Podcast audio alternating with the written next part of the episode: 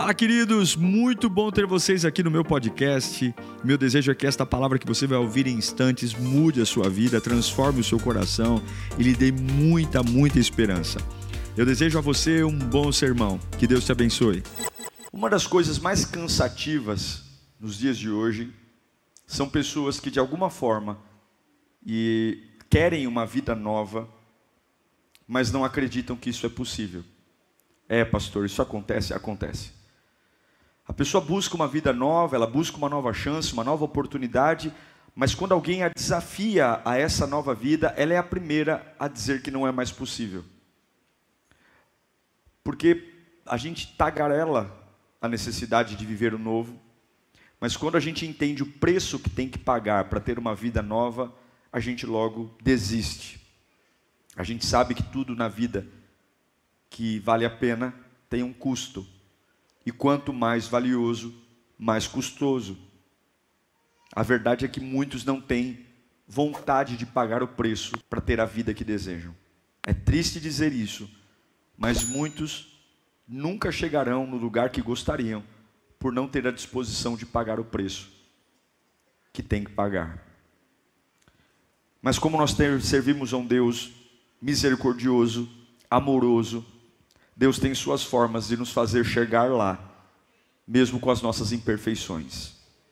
Abra sua Bíblia no livro do profeta Samuel, 1 Samuel, capítulo 7, versículo 3. O contexto dessa história que vou ler, Samuel, um grande profeta do Antigo Testamento, ele nasceu e cresceu dentro da casa do Senhor Samuel, filho da Ana, que era estéril, e foi até o templo, orou, fez uma oração muito especial, ao ponto de que o sacerdote achava que ela estava bêbada.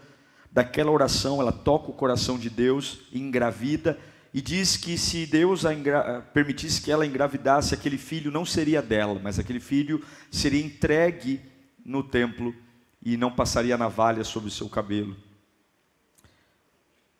Samuel cresce num templo, porém numa fase muito ruim, onde o sacerdócio do profeta sacerdote, Eli estava corrompido. Ele morava dentro de um templo, onde dentro do próprio templo os filhos de Eli prevaricavam dentro do templo. Mas eu aprendi que Deus sempre traz pessoas boas para lugares ruins. Deus sempre leva pessoas com unção para lugares que não têm unção nenhuma. Portanto, não se assuste quando Deus começar a te usar e colocar você em lugares estranhos, porque é exatamente para você mudar esse lugar. Vamos à leitura então, 1 Samuel 17, é, 7, 3, diz assim, a palavra do Senhor. E Samuel disse a toda a nação de Israel: Se vocês querem voltar-se para o Senhor de todo o coração, livrem-se então dos deuses estrangeiros e dos postes sagrados. Consagrem-se ao Senhor e prestem culto somente a Ele, e Ele os libertará das mãos dos filisteus.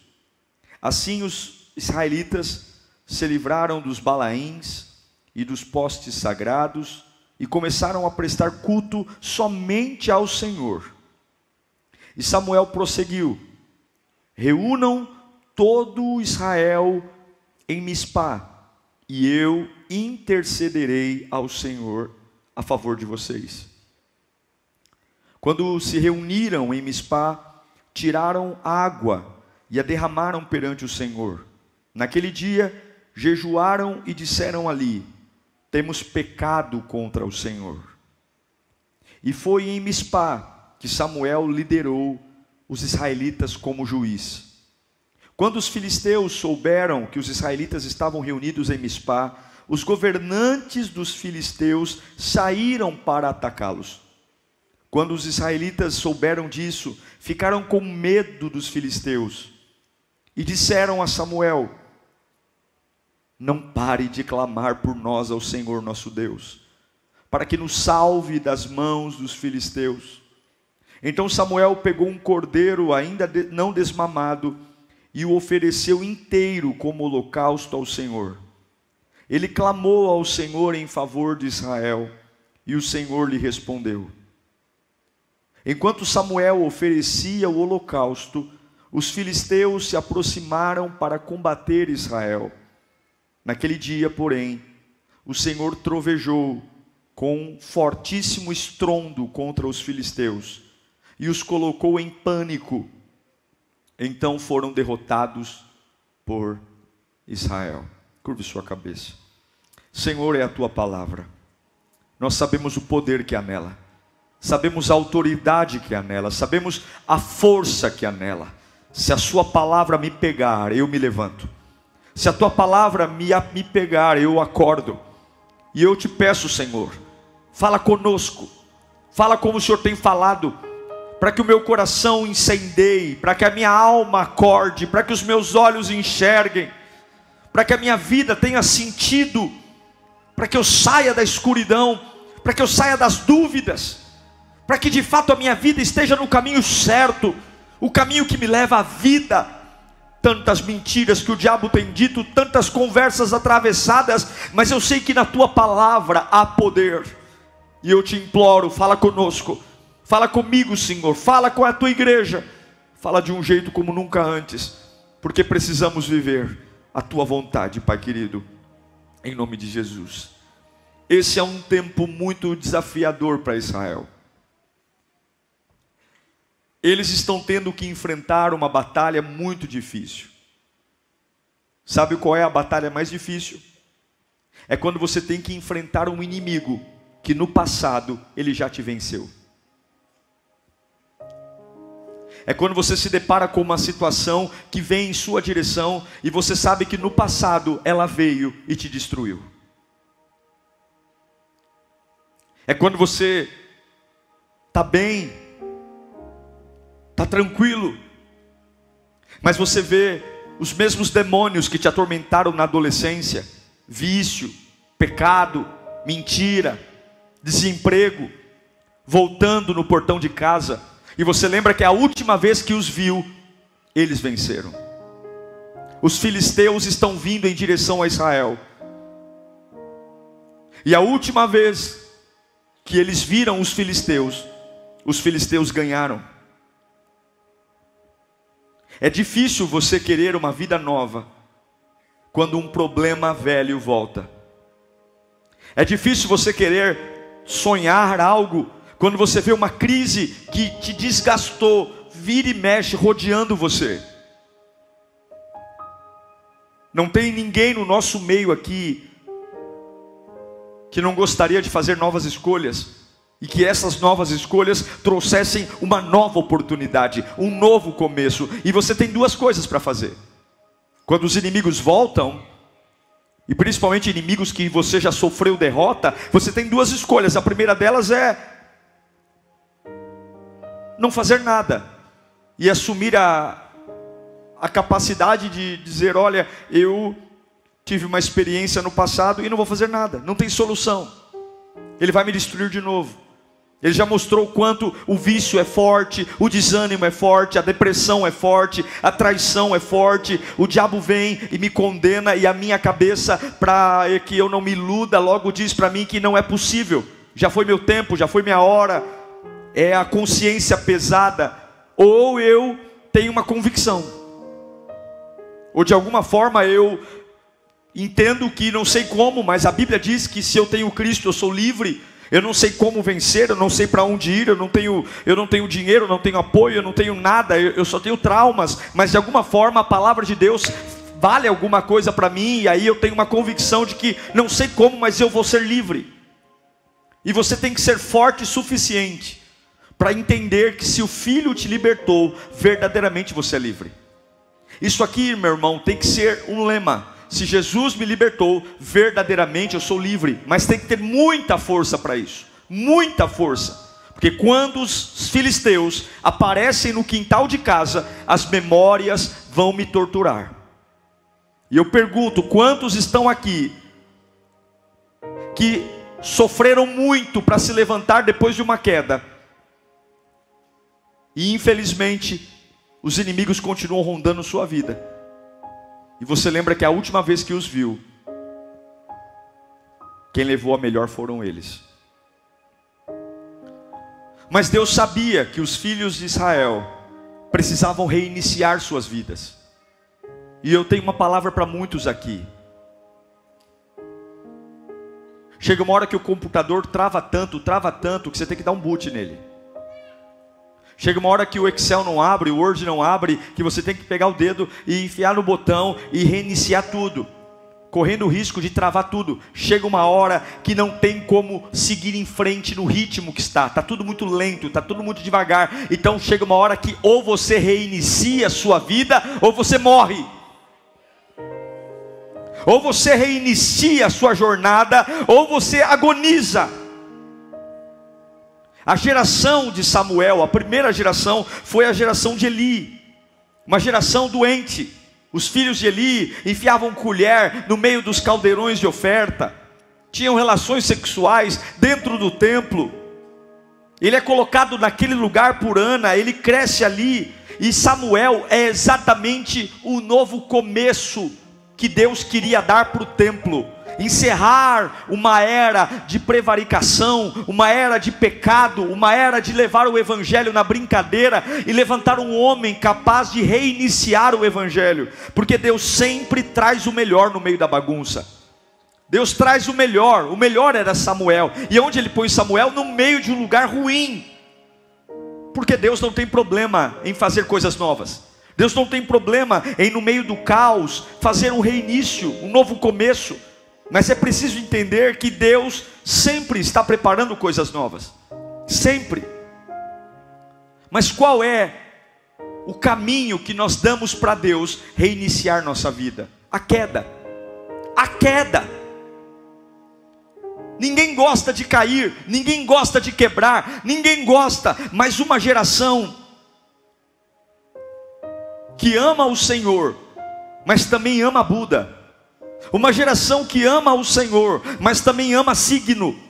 Uma geração que diz que ama o Senhor, mas ama prevaricar. Uma geração que diz que ama o Senhor, mas ama andar com pé de coelho no bolso. Uma geração que ama o Senhor, mas vive em lotérica fazendo joguinho. Uma geração que ama o Senhor, mas enche a cara em casa com cachaça, que bate na mulher, que bate nos filhos de forma, de forma animalesca. Uma geração que ama o Senhor e que faz o que um mundano faz, só consegue ser convertida com a queda. Era assim que Israel estava. Eu amo a Deus, eu amo a Deus, mas eu enfio minha colher no tambor de oferta. Eu amo a Deus, eu amo a Deus, mas a gente tem sexo dentro da igreja.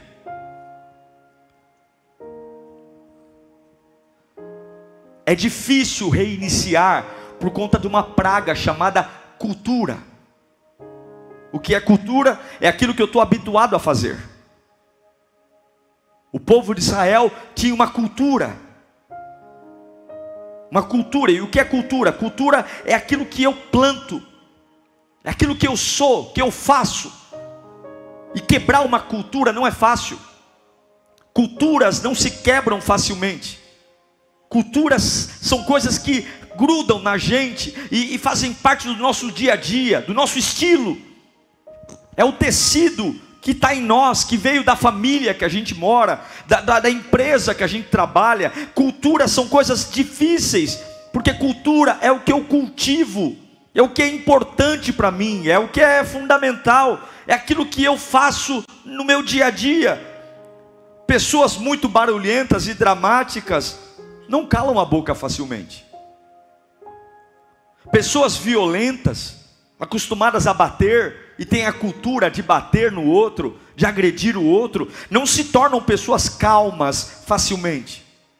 Ah, aqueles que são fofoqueiros, que têm a cultura de sempre falar da vida do outro, eles não se tornam pessoas de honra facilmente. Porque existe uma cultura de falar da vida do outro, de julgar, e, e existem várias culturas. E o povo de Israel estava numa cultura de pregar culto a Deus, mas trazer ídolos, balaíns. E Deus está dizendo: eu preciso quebrar essa cultura, porque se eu não quebrar essa cultura, vocês não reiniciam. E se vocês não reiniciarem, a minha glória não vem, o meu poder não vem, porque eu os amo. Mas o que vocês fazem está matando, a cultura está matando. E como é que se quebra uma cultura? Com a queda. Como é que se quebra uma cultura? Com a queda. Os filhos de Israel se tornaram idólatras, apóstatas, e Deus começa a quebrar a cultura. E o que, que Deus usa para quebrar a cultura? Os filisteus. Os filisteus não vão enfrentar Israel só porque o diabo quer, não. Deus está liberando os filisteus para vir. Se você tem um parente viciado em droga, por mais que você o ame, e por mais que você tente fazer o melhor para ele, você não é capaz de fazê-lo mudar de cultura. Se você tem uma pessoa na sua família que tem o hábito de mentir, você pode aconselhar, aconselhar, aconselhar, mas o homem não tem o poder de quebrar a cultura de um outro homem. Só vai gastar saliva, não adianta. Mas Deus quebra a cultura. E como é que Deus quebra a cultura? Com um choque. Ele estremece o ambiente. Com a queda. Aí os filisteus vêm contra Israel. E Israel é a primeira vez que vai enfrentar os filisteus. E o que, que eles fazem? Eles pegam a arca da aliança. Lembra da arca da aliança? Eles pegam a arca da aliança, porque a arca da aliança simbolizava a presença de Deus. Então eles não estavam nem aí que eles prevaricavam, que eles não louvavam a Deus direito, que eles serviam a Deus de forma meia boca, eles pegam a arca e eles já tinham visto outras vitórias do povo de Deus com a arca, e eles pegam a arca da aliança, uma caixa de madeira de acácia revestida de ouro, com dois querubins de ouro maciço sobre a tampa, com dentro da arca havia a vara de Arão, a, a tábua com os dez mandamentos, o maná que simbolizava a provisão no deserto, eles vão para a batalha cheios de si, como muitos são, cheios de si, Deus me ama, Deus tem plano comigo, eu sou servo de Deus. E eles vão com a sua cultura de servir a Deus parcialmente, de amar a Deus do jeito deles. E assim como muitos hoje servem a Deus, servindo a Deus parcialmente, de uma forma mequetrefe, de uma forma falida, de uma forma sem entrega. Eu sirvo a Deus, mas eu mantenho a minha cultura. Eu sirvo a Deus, mas eu mantenho a minha forma de pensar. Eu sirvo a Deus, mas eu dou a Deus o que eu quero dar. E eles vão para a batalha. Porque se eu servir a Jesus um pouquinho, tá bom. Se eu obedecer Jesus um pouquinho, é o suficiente para eu vencer a luta, a angústia. E dessa vez eles vão levando a arca da aliança e eles gritam diante dos filisteus: Rah! E para surpresa deles, preste atenção: Deus não faz nada. A arca estava presente, e naquele dia, 30 mil soldados de Israel morrem. 30 mil homens caem mortos no chão. 30 mil famílias entram em luto, 30 mil mulheres chorando por conta de seus homens não só os 30 mil, como os dois filhos de Eli morrem, Ofini e Finéias. E quando o sacerdote Eli fica sabendo que a arca da aliança foi capturada pelos filisteus, ele era gordo, obeso. Quando ele fica sabendo, ele cai da cadeira, quebra o pescoço e morre. Foi um choque. Eles achavam que Deus estava com eles. Eles tinham a arca da aliança. Mas um dia de vitória e triunfo se transformou num dia de luto e vergonha. Deus estava dizendo algo para Israel. Deus estava dizendo: Eu preciso quebrá-los para voltar a usar vocês. Eu preciso quebrar a cultura, porque com essa cultura eu não consigo tocar em vocês. Eu não consigo encher vocês. Eu não consigo pôr meu espírito em vocês. Eu não consigo fazer meu, a minha glória transbordar em vocês. Eu preciso quebrá-los. Eu estou cortando a cabeça dessa velha cultura para colocar uma cabeça nova.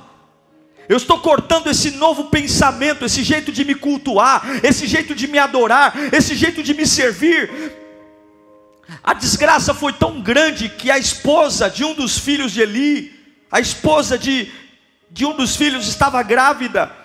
E quando ela fica sabendo que o marido morreu, que o cunhado morreu e que o sogro morreu, ela entra em trabalho de parto e ela chama o filho de e acabou. E acabou que significa foi-se a glória de Deus. A glória se foi. Meus irmãos, nós não podemos usar a Deus numa velha cultura. Nós não podemos querer viver o melhor de Deus com uma velha cabeça. Nós não podemos querer viver a presença de Deus suavizando o que é sério. Nós não podemos querer nos encher de emoção num culto e sair por essas portas e não entender o que é evangelho e nós entender que a comunhão com o Pai vem de uma mudança de cultura. Porque se alguns acham que dá para misturar nossas coisas com as coisas de Deus e tudo ficar bem, é um erro. Dá para conciliar meu vício, dá para conciliar a, a, o meu pecado, dá para conciliar minhas manias. E muitas vezes a, a única alternativa que nós damos a Deus é a queda. Mas infelizmente alguns, até quando caem, se revoltam ainda mais ao invés de trocar a cultura. Tem pessoas que te ajudam e não te ajudam mais. Tem pessoas que eram seus amigos e não são mais. E Deus não se pode usar numa cultura velha. Essa é a grande queda de Israel. 30 mil homens caíram no campo de batalha. 30 mil homens. A arca da aliança levada cativa. Mas a minha Bíblia diz em Hebreus 12, 6 Fica comigo. Pois o Senhor disciplina quem? A quem ama. E castiga todo aquele a quem aceita como filho. É como se ele falasse: Porque eu te amo e sou seu pai, eu estou te castigando. Porque eu te amo porque quando Deus nos pega, já era. Quando Deus nos pega, Ele muda tudo. E eu sei que muitos de nós estão aqui hoje sentados bonitinhos nesse culto ou online assistindo exatamente pela experiência da queda. Muitos estão aqui ouvindo esse sermão por conta da queda. Por conta do susto por conta da porta que fechou, por conta daquilo que estava de vento em polpa, e de repente o barco vira. Muitos encontraram a Deus por conta de um caos, de que eu realmente não sei mais o que acontece, mas eu não sou mais bom no que era antes, eu não tenho mais controle sobre o que eu faço. Se nós pararmos de querer ser professor e aluno e começar a aprender com o que Deus está fazendo, eu vou te falar uma coisa. Eu não ligo se você vem à igreja e não quer bater palma. Eu não ligo se você vem à igreja e não quer cantar. Eu não ligo se você vem à igreja e não quer ouvir uma palavra com paixão. Mas deixa eu te dizer uma coisa. Quando o câncer pega você, você vai adorar com paixão. Vou te falar uma coisa: quando a tua casa estiver de cabeça para baixo, você vai chorar muito na hora da oração. Vou te falar uma coisa: quando você tiver mais dívida do que dinheiro, e você estiver a ponto de enlouquecer, você vai levantar as duas mãos e clamar por socorro. Você vai fazer isso. Quando você precisa de algo, você pula, você fala em línguas, você bate o pé, porque a queda nos aproxima de Deus.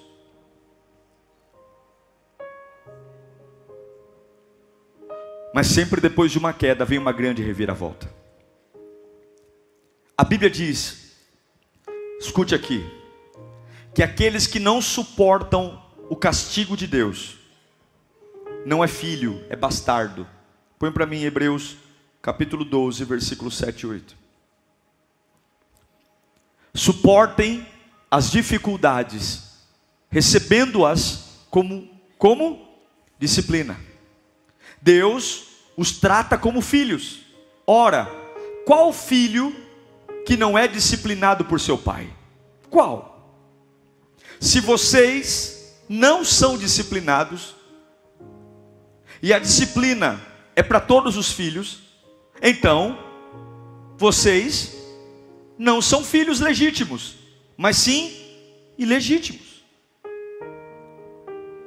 Está dizendo, se você não aceita a disciplina, se você não aceita Deus quebrar sua cultura, sua forma de pensar, sua forma de viver, você não é filho, você é bastardo. Você não pertence a Ele. Pastor, eu não estou entendendo, porque eu vim à igreja para ter uma boa vida. Eu vim à igreja para os meus problemas serem resolvidos. Eu vim aqui, pastor, estou me esforçando, vim de longe. Peguei carro, metrô, ônibus. Eu vim para eu ter esperança. E o senhor está dizendo para mim que Deus, porque me ama, vai me castigar. Eu não quero castigo, eu já estou sendo castigado demais. Não, Deus não quer te castigar. Deus quer quebrar uma cultura. Porque sem essa cultura você não reinicia a sua vida. Sem a quebra dessa cultura, Deus não pode te usar. Sem a quebra dessa cultura, o velho vai estar em você. Deus tem que matar é, Oli, Ofinéias. Deus tem que. É, 30 mil homens têm que morrer. Para que agora o mesmo inimigo que os derrotou no passado volte. E por que que Deus os fez quebrar? Porque Deus quer punir? Não, porque o povo é teimoso. Nós somos teimosos. Nós não mudamos, nós somos frios, nós brincamos com as coisas de Deus brincamos em servir a Deus, brincamos com a palavra, brincamos com o culto, a gente suaviza tudo, a gente não leva Deus da prioridade, e Deus nos ama, nos ama, e quem ama tem conversas sérias. Quem ama não passa a mão na cabeça, quem ama confronta, quem ama mostra a verdade, quem ama prefere que o outro fique magoado com ele pela verdade do que bater papo em alegria, debaixo da mentira. Quem ama disciplina. Quem ama não espera o mundo disciplinar, mas disciplina em casa. O próprio Salomão manda usar a vara. E aquele que não é disciplinado é bastardo. E nós não somos bastardos. Nós somos filhos de Deus, amados pelo Pai, queridos de Jesus, herdeiros de Deus e co-herdeiros com Cristo, imagem e semelhança do Criador, povo eleito, nação santa, povo adquirido povo que não é um erro, mas é um povo sonhado muito antes de existir a terra, o céu, o universo. Um povo que é amado de Deus. Sim, meus irmãos, a ignorância provoca vítimas. Sim, a teimosia matou 30 mil pessoas. E agora vem Samuel. O mesmo inimigo que os derrotou e matou 30 mil homens está de volta. E eu pergunto para você: o que, que você aprendeu com as últimas derrotas? É triste perceber pessoas que têm um rastro de derrota e não têm coragem de mudar suas vidas. E agora Samuel está lá. A última vez que eles viram os filisteus, 30 mil homens morreram. E agora o mesmo inimigo está voltando de novo. E Samuel diz: agora vocês querem um resultado diferente. Vocês querem que algo mude? Limpem Peguem todos os ídolos que vocês têm, todos os balaíns, todos os postes ídolos, joguem fora. Limpem. Deixem tudo. Nós temos que limpar o lugar onde estamos. Não adianta você estar servindo a Deus e ter coisas estranhas na sua vida. Não adianta você estar querendo servir a Deus e ter coisas da vida velha na sua vida. Ah, pastor, mas eu tenho medo de jogar aquela imagem fora. Eu tenho medo de magoar o meu pai, a minha mãe. Se você quer que o inimigo que já te destruiu antes seja derrotado, você tem que limpar a sua vida. Você não vence o cigarro, não vence a bebida, não vence o pecado, não vence a crise financeira. Se você continuar fazendo as mesmas coisas com a cabeça velha, já foi destruído uma vez, será destruído de novo. E agora tem um contraste. Nós lemos esse texto. Samuel diz: orem. A última vez que eles viram os filisteus, eles levaram a arca, achando que só a arca daria. Será que só a Bíblia debaixo do braço me faz vencer uma guerra? Será que só tomar ceia? Não faz, eles morreram, 30 mil homens. Mas agora Samuel diz: orem. Antes eles não oravam. Antes da primeira queda, eles não jejuaram. Antes da primeira queda, eles não colocaram líder, os, os ídolos para fora. Antes da primeira queda, eles estavam ali fazendo gritos de, de de crentes irresponsáveis, mas agora eles estão limpando, estão orando, tudo porque agora eles estavam com medo medo porque o último inimigo estava de volta. Eu vou dizer para você: olhe para mim, o medo não é ruim, o medo é uma bênção, e existe uma razão de Deus ter colocado e permitido o medo na nossa natureza, porque o medo nos prepara para o pior. O medo antecipa aquilo que eu mais tenho pavor que aconteça. O medo faz eu ter na minha cabeça uma visão real daquilo que eu não quero viver. É o que Jó disse: o que eu mais temia me sobreveio, o que eu receava me aconteceu. E se você for sempre muito confiante, se você for sempre muito altivo, muito ousado, é muito provável que você não vença mais nada. E muitas vezes Deus permite situações de medo para eu lembrar que eu não posso, que eu não tenho, que eu não consigo e que eu preciso ir para a batalha com Ele. Eu preciso ir para a batalha com Ele. Eles estão com medo, mas eles vão com medo mesmo. Eles estão com medo, eles já viram aqueles inimigos os destruírem, mas eles vão orar. Eles vão orar com medo, eles vão jejuar com medo, eles vão clamar a Deus com medo, eles vão jogar fora tudo que não presta com medo. O povo olha para Samuel e diz para eles o seguinte: quando o filisteu chega perto, ele fala: Olha, não cesse de orar por nós. Sabe o que eles estão dizendo? Samuel, ora por nós, ora por nós, porque o medo do passado está voltando, mas eu decidi limpar a minha vida, eu decidi agora ser diferente, eu decidi, eu decidi que, entender que aquela queda foi importante. Ó, Samuel ora, a Bíblia diz que Samuel pega um cordeiro, um cordeiro que nem foi desmamado, ele imola aquele cordeiro, ele sacrifica, queima, e agora, porque a Bíblia diz que sem derramamento de sangue não há remissão, e quando a fumaça daquele cordeiro começa a subir, quando a fumaça começa a subir, duas ferramentas aparecem ali. Fala comigo, fé e trabalho. Mais alto, fé e trabalho. A primeira queda não havia nada, só havia orgulho. Deus era um amuleto, mas agora, depois da queda, eles estão quebrantados. E agora eles têm fé e trabalho, porque não adianta orar e não trabalhar, não adianta trabalhar e não orar. Eles estão orando e estão entregando sacrifícios, eles estão enfrentando um desafio. E eu sei que muitos aqui estão sendo nesse momento testados, porque inimigos do passado estão voltando, coisas que no passado te envergonharam estão voltando, coisas que no passado tiraram coisas de você estão voltando, coisas que no passado derrotaram sua família estão voltando, coisas que no passado causaram pesadelos estão voltando. E Deus está dizendo dizendo: pare de olhar para quem está voltando e olhe para minha comunhão contigo. Pare de olhar para quem está voltando. O diabo nunca vai definir sua vitória ou sua derrota. É o que está dentro de você que define quem ganha e quem perde. É o que está dentro de você. É o que está na sua vida. Não adianta pedir uma vida nova e ficar sentado. Não adianta pedir o agir de Deus e ficar sentado. Não adianta pedir o um emprego e ficar sentado. Em algum momento você vai se dar conta que a vitória é a junção do trabalho com a fé. É a unção da fé de crer com fazer alguma coisa. E agora chega o grande confronto. E a Bíblia diz que quando quando eles estão ali quebrados, jogaram os ídolos fora, estão orando, jejuando, tomados de medo, a Bíblia diz que vem alguma coisa do céu. Ah, Deus sempre responde a um homem que se quebranta. A Bíblia diz que ele não resiste a um coração quebrantado. Escuta aqui, ó. Levanta sua mão bem alto. Fala comigo, diabo. Não é porque você estragou a minha primeira festa que a minha festa acabou. Fala mais alto, Satanás não é porque você estragou a minha primeira festa, que a minha festa acabou. Hoje é dia de reiniciar a vida aqui. Baixa as mãos, eles estão com medo. O mesmo inimigo que acabou com a primeira festa está voltando, mas não vai ser igual. Fala comigo, não vai ser igual. É hora de confronto. Fala para o seu irmão, é hora de confronto. Fala para o seu vizinho, é hora de confronto.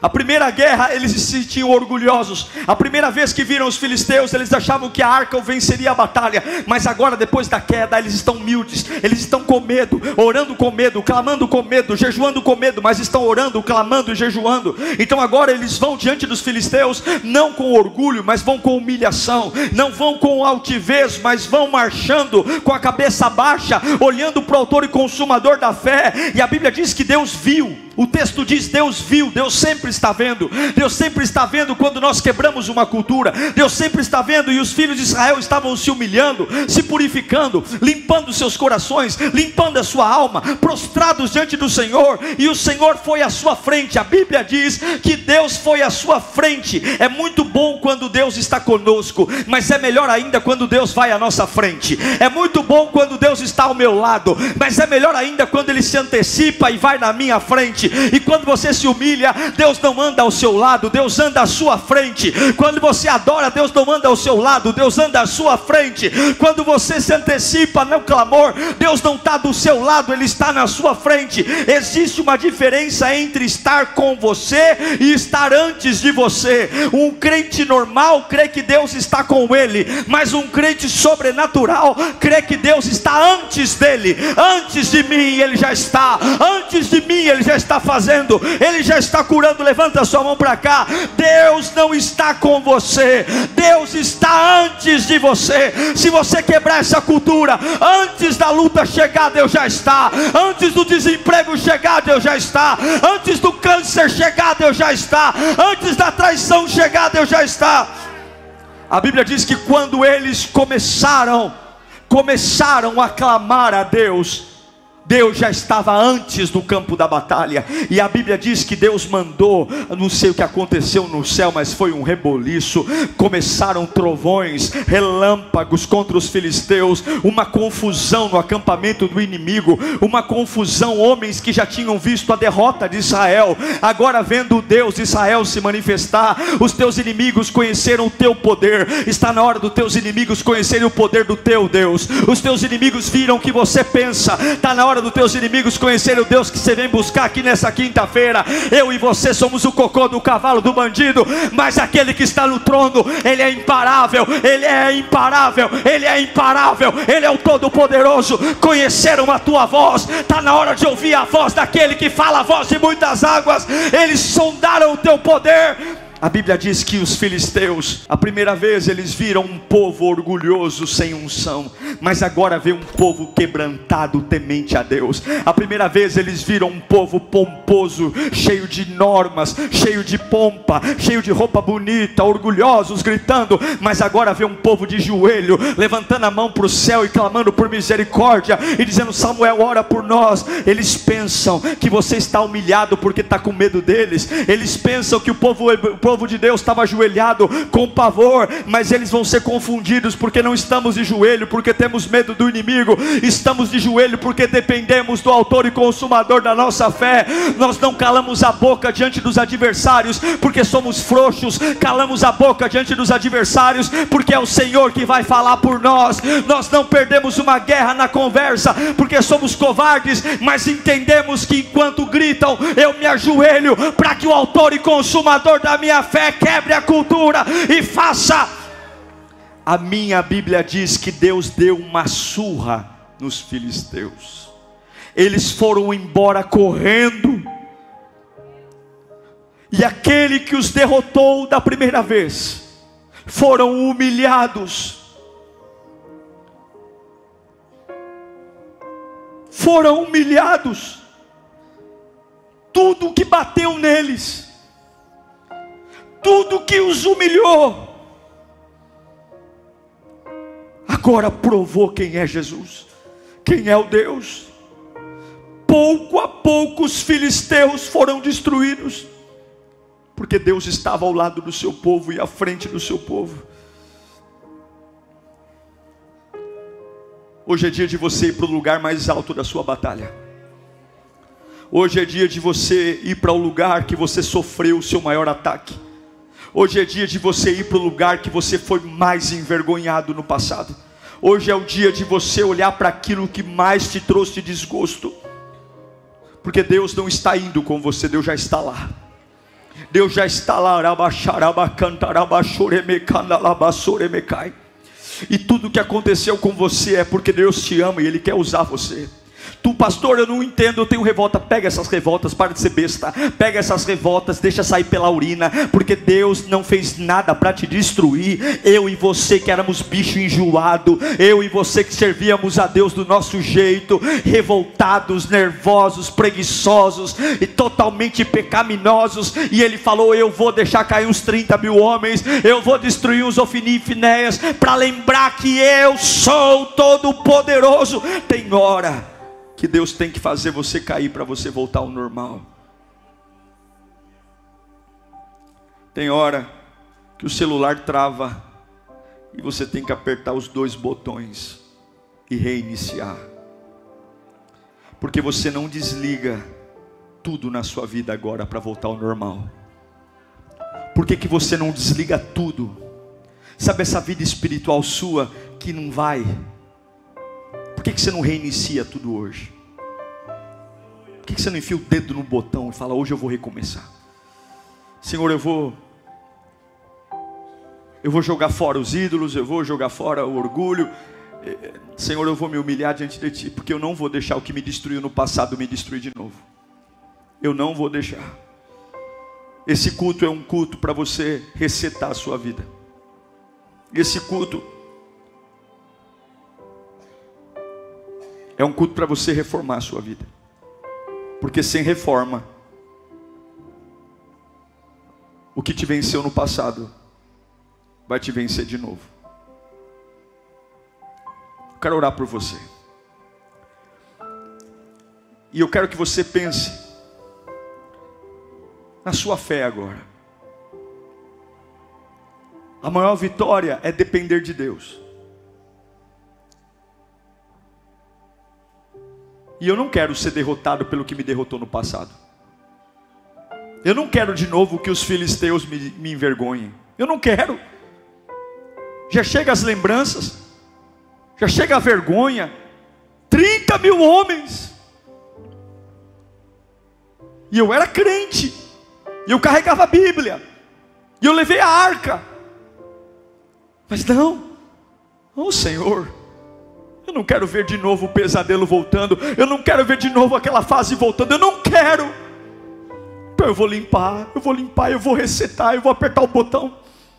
Eu não quero mais saber o que aconteceu antes, eu não quero mais saber as desculpas que eu dei. Senhor está aqui, ó Senhor. Samuel ora por nós, Samuel. Samuel ora por nós, Samuel. Eu estou jogando fora, eu estou jogando fora aquilo que me lembra, eu estou jogando fora os guias, eu estou jogando fora as imagens de gesso, eu estou jogando fora essas amizades que não me levam para lugar nenhum. Eu estou consertando a minha vida, eu estou consertando a minha santidade, eu estou consertando a minha conversa, eu estou consertando os lugares que eu frequento, eu vou jogar foto fora, eu estou começando uma vida nova hoje, eu estou começando porque esses filisteus até agora eles pisaram em mim, mas no meu Deus eles não vão pisar. Chega, chega, chega, chega. Deus quer me usar, é por isso que Ele está quebrando, é por isso que Ele quebrou você, é por isso.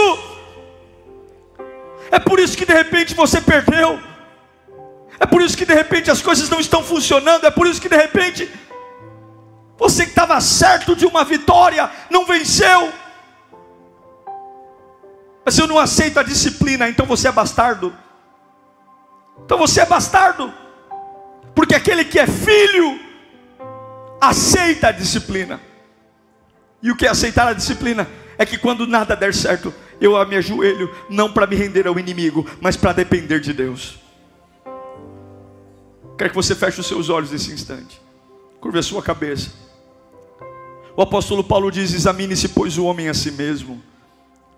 É muito gostoso quando a gente vem a um culto e a gente recebe uma palavra de levantar, da glória, aleluia, receba. É muito gostoso, mas também é entender que tem vitórias que começam por limpezas.